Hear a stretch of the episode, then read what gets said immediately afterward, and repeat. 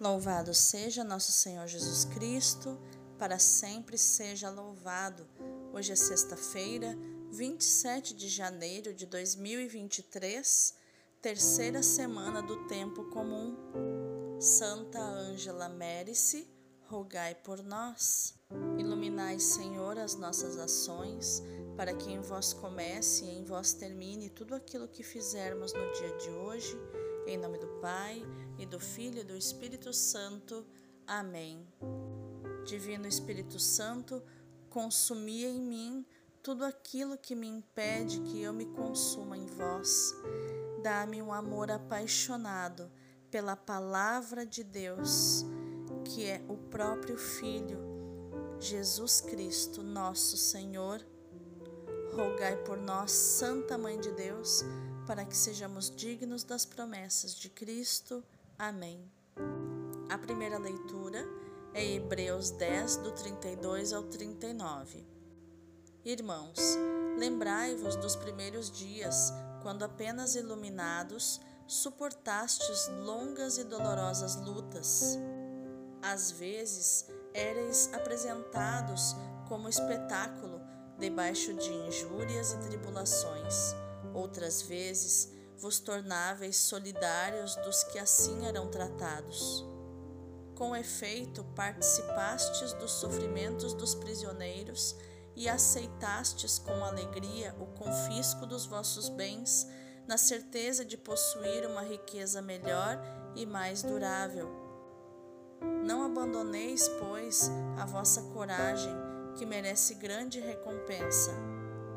De fato, Precisais de perseverança para cumprir a vontade de Deus e alcançar o que ele prometeu, porque ainda bem pouco tempo e aquele que deve vir virá e não tardará. O meu justo viverá por causa de sua fidelidade, mas, se esmorecer, não encontrarei mais satisfação nele. Nós não somos desertores para a perdição, somos homens da fé para a salvação da alma. Palavra do Senhor, graças a Deus. O responsório de hoje é o Salmo 36, 37, versículos do 3 ao 6 e do 23 ao 24 e do 39 ao 40. A salvação de quem é justo vem de Deus. Confia no Senhor e faze o bem e sobre a terra habitarás em segurança. Coloca no Senhor tua alegria, e Ele dará o que pedir teu coração.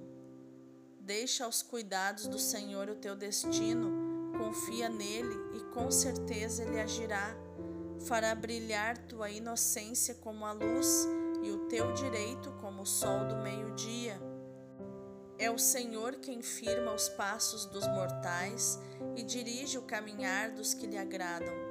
Mesmo se caem, não irão ficar prostrados, pois é o Senhor quem os sustenta pela mão. A salvação dos piedosos vem de Deus, ele os protege nos momentos de aflição. O Senhor lhes dá ajuda e os liberta, defende-os e protege-os contra os ímpios e os guarda porque nele confiaram. A salvação de quem é justo vem de Deus. Aleluia, aleluia, aleluia. Graças te dou, ó Pai, Senhor do céu e da terra, pois revelaste os mistérios do teu reino aos pequeninos, escondendo-os aos doutores. Aleluia, aleluia, aleluia. Este, este refrão está em Mateus 11, 25. O evangelho de hoje é Marcos 4, do 26 ao 34. Naquele tempo, Jesus disse à multidão: O reino de Deus é como quando alguém espalha semente na terra.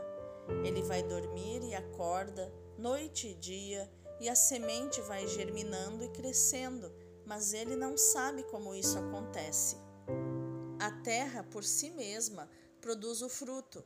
Primeiro aparecem as folhas, depois vem a espiga e, por fim, os grãos que enchem a espiga. Quando as espigas estão maduras, o homem mete logo a foice, porque o tempo da colheita chegou. E Jesus continuou: Com que mais poderemos comparar o reino de Deus? Que parábola usaremos para representá-lo? O reino de Deus é como um grão de mostarda, que ao ser semeado na terra é a menor de todas as sementes da terra.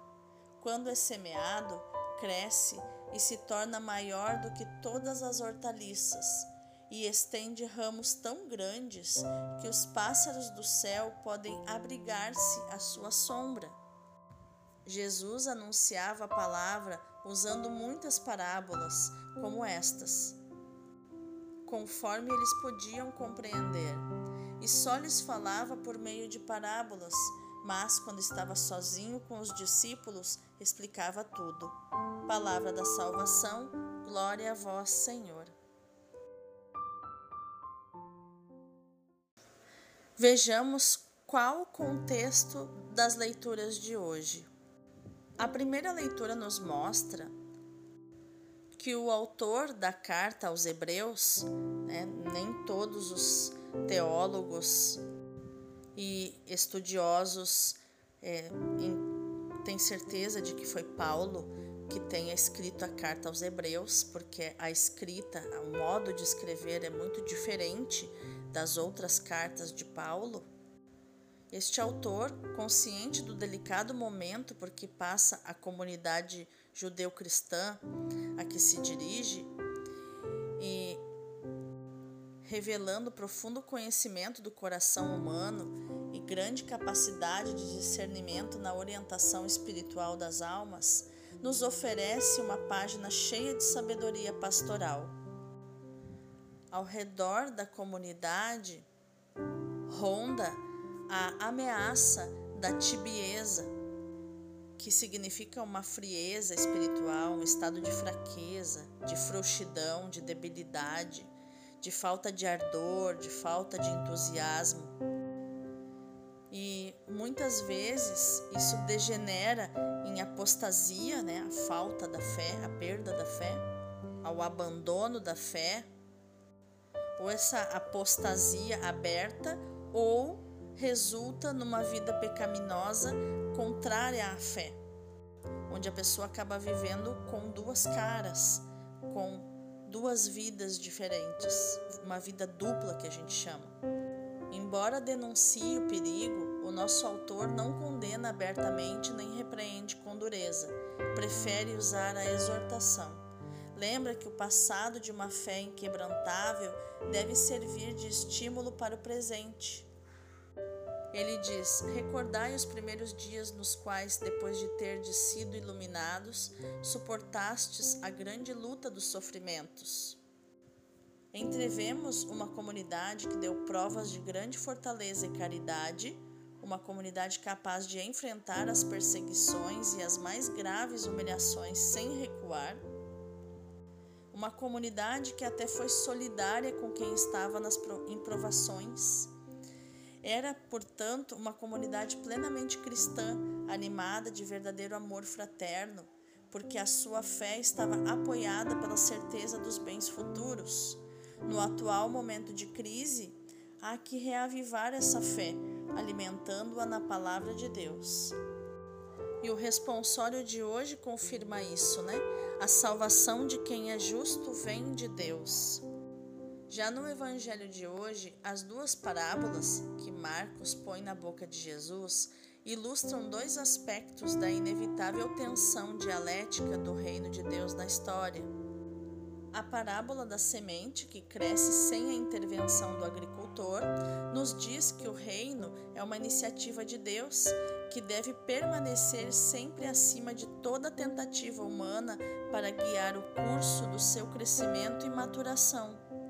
Essa passagem sempre me faz lembrar de uma expressão que certa vez eu escutei, que é assim: as coisas de Deus não se conseguem mensurar eu consigo contar quantas sementes tem dentro de uma laranja, mas é impossível contar quantas laranjas tem dentro de uma semente. Levando em conta que cada semente vai gerar uma laranjeira, e que vai gerar incontáveis laranjas. E laranjas a partir das laranjas e assim por diante. É claro que Deus conta com a colaboração humana. O reino de Deus é como um homem que lançou a semente na terra, diz o versículo 26. Para sublinhar a ação de Deus, a parábola esquece diversos trabalhos necessários: a sementeira, a limpeza, a rega, etc. Mas alude ao ato de semear, que, como eu falei na, na Divina de ontem, semear é diferente de plantar. Semear é depositar a semente na terra, para que dali nasça o broto e assim a planta. Plantar, a gente pega uma planta que já existe no, no vasinho, né? Ou enfim, aonde na sementeira onde a gente semeou e planta ela na terra, ou seja, a plantinha, o broto, ela já, ele já existe e a gente vai colocar na terra. Então isso faz alusão, é, seria o semear aquela pessoa que nasce para o reino de Deus, né?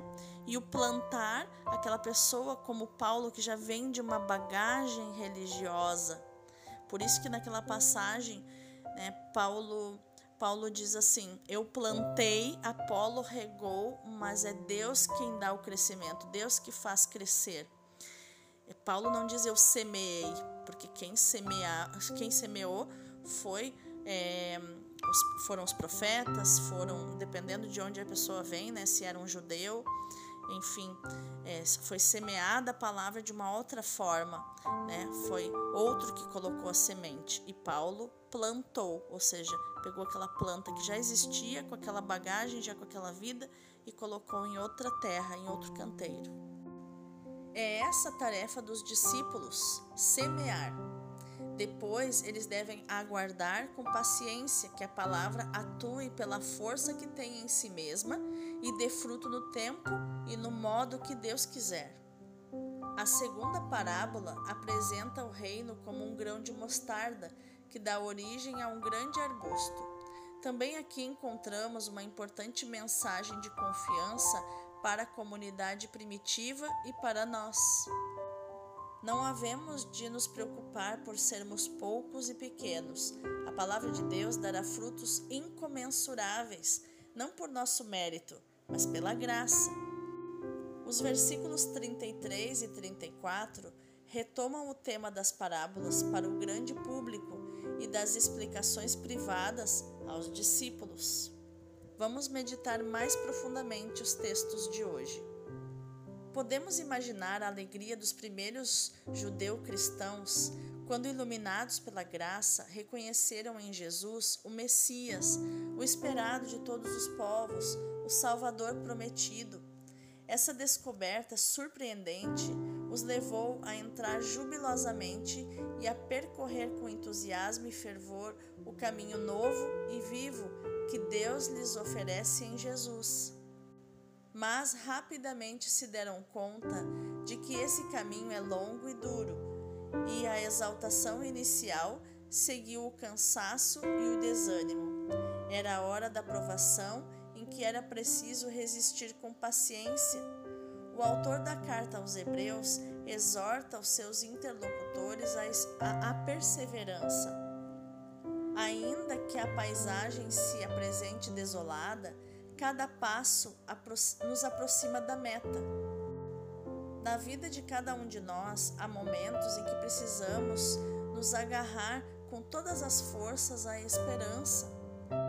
Essa virtude é como que o bordão do peregrino a caminho do reino dos céus. No Evangelho, o Senhor nos ensina a fé e a humildade, mas também a esperança. O crescimento espiritual não depende de nós, mas da palavra de Deus semeada em nós. Só ela pode salvar a nossa vida. É bom desejar crescer e caminhar espiritualmente. É bom fazer por isso. Mas não basta a nossa boa vontade, não chegam os nossos esforços. O agricultor que lança a semente na terra e procura rodeá-la das condições adequadas não pode pretender fazê-la germinar e crescer. Esse poder não está nas suas mãos, mas nas mãos de Deus. O Senhor nos ensina o abandono confiante em Deus na esperança. Como a terra acolhe a semente, assim devemos acolher a palavra. E ela crescerá sem sabermos como. Na escuridão da terra, ela irá germinar. Muitas vezes, na escuridão do nosso coração, no profundo da nossa alma, é onde a palavra irá germinar. O abandono confiante a Deus e a esperança tornam suportável o tempo que vai da sementeira até a colheita. Essa esperança baseia-se na experiência dos peregrinos de Emaús, na certeza de que aquele que nos chama para a meta é também o nosso silencioso companheiro de viagem. Quanto mais o caminho é difícil, mais ele se faz presente. Há, pois, que evitar a pressa de ver resultados também no nosso itinerário espiritual. São Francisco de Sales era severo com aqueles que se deixavam tomar por ela, pela pressa de ver resultados. Em nosso tempo, cada vez mais somos imediatistas. E o maior ladrão de sonhos é o imediatismo. São Francisco de Sales trabalhava muito, mas ensinava que é preciso fazer tudo pacientemente, agir pacientemente, rezar pacientemente, sofrer pacientemente, lutar pacientemente. Se nos apoiarmos no Senhor, verificaremos que Ele faz crescer em tudo, muitas vezes mais lentamente do que desejamos, mas outras vezes de modo mais belo e mais rápido do que esperamos. Não temos o metro para medir o crescimento, temos uma trena, né? uma régua para medir o crescimento, nem sequer o nosso. Por isso precisamos de fé, de confiança, de paciência. O poder de fazer crescer pertence somente a Deus. Vamos orar? Senhor, tu és a nossa única esperança. Escondido na nossa fragilidade humana, experimentaste a perseguição, a solidão e a pobreza. Por nosso amor, aceitaste voluntariamente a morte. Te fizeste nosso pão da vida, sustento do nosso caminho. Conheces o nosso coração e o nosso cansaço no esforço para conservar a fé e a esperança. Perdoa-nos se deixamos esfriar o ardor e o entusiasmo do nosso primeiro amor, dos nossos primeiros passos no caminho para ti. Faz-nos recordar o amor e o encanto com que optamos por ti e te seguimos na nossa juventude. Está conosco na tribulação e dá-nos o teu Espírito Santo para te sermos fiéis até a morte. Amém. Vamos contemplar a palavra de hoje pelos olhos e pelo coração de Padre Leão Deon, do Sagrado Coração de Jesus. Ele diz: Nosso Senhor nos dá o exemplo, aceita as perseguições, as zombarias, as calúnias, para nos consolar nas nossas provações para nos encorajar e para nos ensinar também que a paciência tem diante de Deus um grande valor. A paciência de São Paulo é a provação, mas a provação prepara a esperança, ele diz em Romanos 5,4. Nosso Senhor quis ser julgado e condenado e sucumbir vítima da justiça humana para nos ensinar o desprezo das acusações falsas das zombarias, dos juízos falsos e temerários. São tantas provas que se tornam também esperanças e fontes de graças se as suportarmos em espírito de fé. O seja crucificado de Jesus é a minha salvação, obtida pela sua paciência pelos seus sofrimentos, pelas suas expiações, pelo amor do seu coração. O seja crucificado da minha má natureza é ainda a salvação obtida pelo sacrifício, pela mortificação, pela paciência. Obrigado a nosso Senhor pela sua adorável paciência, que é para mim a salvação e o exemplo a seguir. Que lindo esse olhar do Padre Leão Deon a respeito hoje da paciência. Como eu preciso de paciência. Santa Teresa de Jesus disse que não há verdadeiro amor sem a paciência, que a paciência tudo alcança. Que a nossa ação no dia de hoje, meu irmão, minha irmã, seja meditar, proclamar e viver esta palavra de Hebreus 10:35 onde o escritor sagrado diz: Não percais a vossa confiança.